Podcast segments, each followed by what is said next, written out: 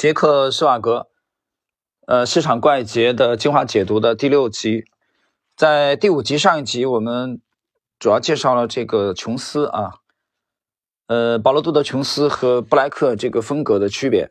呃，那么施瓦格主要是想强调的是，要根据你的个性啊，要根据你的这个个性啊，来决定你的这个呃交易风格。然后。今天呢，我们第六集呢正式进入本书的第四章啊。第四章主要是谈要形成你的优势啊。我们来看具体内容。华尔街啊，有句话这么讲：即使是一个糟糕的交易系统，如果能搭配上优秀的资金管理，就能赚钱。那么，读者以前听过这句格言吗？好吧，如果你听过，那就请你忘记它，因为它实在是关于交易的最蠢的话之一了。如果你相信优秀的资金管理策略能够补救一个糟糕的交易系统，那么请你去赌场，走到轮盘赌那里，借助你最好的资金管理体系下注，然后好好看看这会带给你什么。实际上，如果你问一百位数学家这个问题啊，我有一千美元想在轮盘赌上下注，那么我该运用怎么样的最优下注策略呢？所有这一百位数学家都会给你相同的答案：将你的一千美元在轮盘的每一次旋转中，一次性全部下在红色或者黑色之上，然后等待输赢，最后转身离开。这一下注策略能帮助你在轮盘的一次旋转中，当你成为赢家时，能够获得最大利润。当然了，你获胜的概率仍然是低于百分之五十的。呃，百分之四十七点三七，因为准确的讲，轮盘上还有两个零，但在一次旋转中，你的劣势也将是最小的。你玩的次数越多，输钱的概率就会越大。当你玩的时间足够长的时候，从数学角度可以断定你必输无疑。所以关键的一点是，如果你不具备优势啊，那么最优的资金管理策略就是一次性将所有钱都下注，而这也是最差资金管理策略的一个缩影。当你不具备优势的时候，资金管理帮不了你什么。只有当你具备优势的时候，这么做才会有助于减少损失，保存资本。那么上面啊，我们看到杰克施瓦格其实举了一个例子啊，他通过这个例子想说明什么？想说明，呃，单靠资金管理是不行的，啊，是不可以的。你必须要有自己的优势。那你的优势从何而来呢？我在这个喜马，包括在知识星球半不同的专栏，我这一年一直在讲，你的优势从哪儿来呢？有很多人交易啊，他他没有定力，那为什么没有信仰？为什么没有信仰？因为你没有体系，你没有体系，你就没有信仰，对吧？就张三说这个股票好，你就觉得这股票好；六幺六三今天当天涨红榜涨得好，你就觉得这是好股票，啊，这是不行的。就没有看到一个职业交易员是这么搞的，所以他是你的优势主要建立在你要有啊这个方法论啊，我们从哲学上讲就是方法论的问题，其实就是你的体系交易体系。好，接下来，所以光有资金管理是不够的啊，你要有优势。在市场怪杰这个系列当中，我采访过的所有的交易者，当被问及他们如何。交易或者他交易了什么标的的时候，没有人这样回答说我会看着屏幕啊，如果债券不错，我就会买一点。也没有人会以一种漫不经心、鲁莽冲动态度来进行交易。他们都有自己独特的方法。他们中有一些人可以用非常明确、几乎是逐字逐句的方式来描述自己的方法，还有些人则会以一种更为笼统的方式来描述。但很明显，至少他们全都具备。啊，他们全都有属于自己的特殊方法。我这里停顿一下啊，他刚才讲的有些人笼统的讲，笼统的讲，并不是说他不知道怎么讲，是他不愿意讲那么详细。啊，每个交易员性格不一样啊，有些人外向，有些人内向。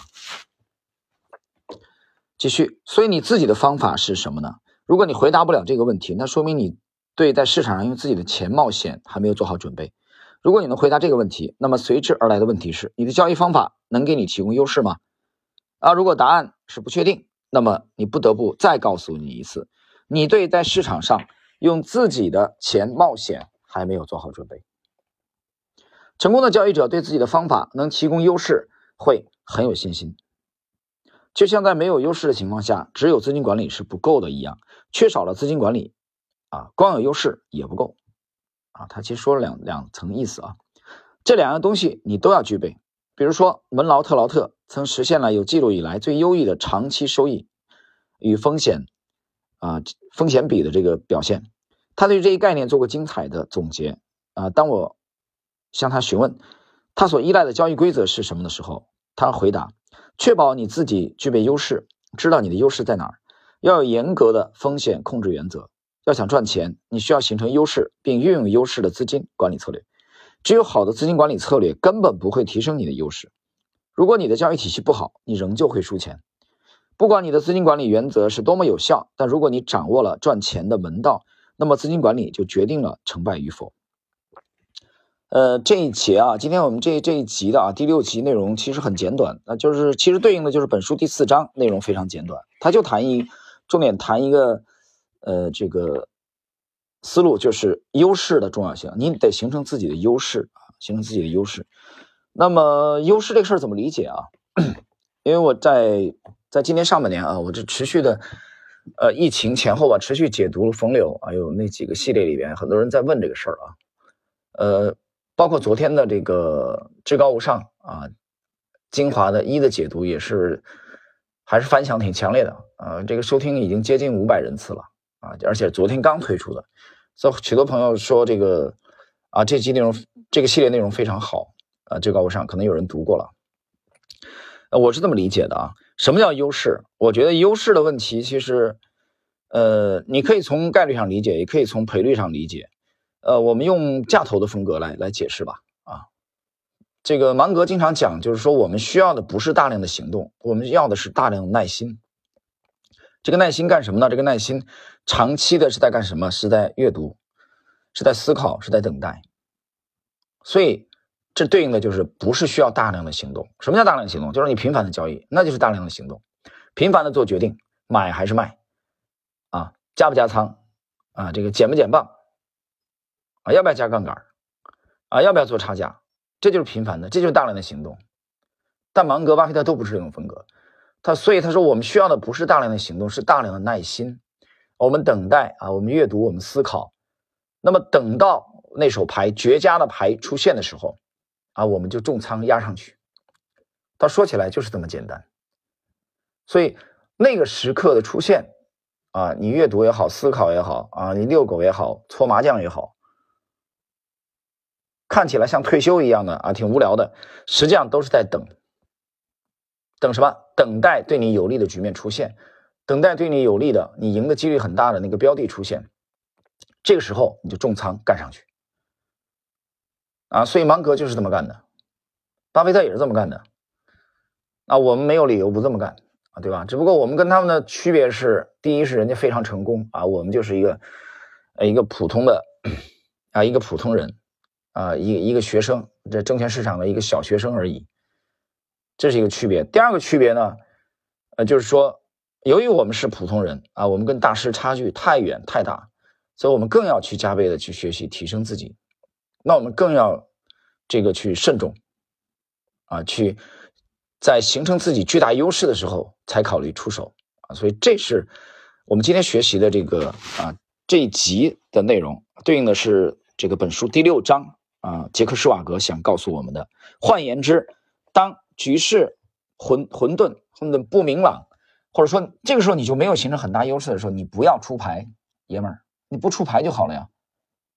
你保留你的本金不动啊，不交易啊，不投出去，对吧？你把你的牌留给下一张可能出现的，对吧？这个跟女人嫁嫁老公也是一样的呀。你干嘛那么急着嫁出去呢？有人说我三十五了，你你四十五又怎么样？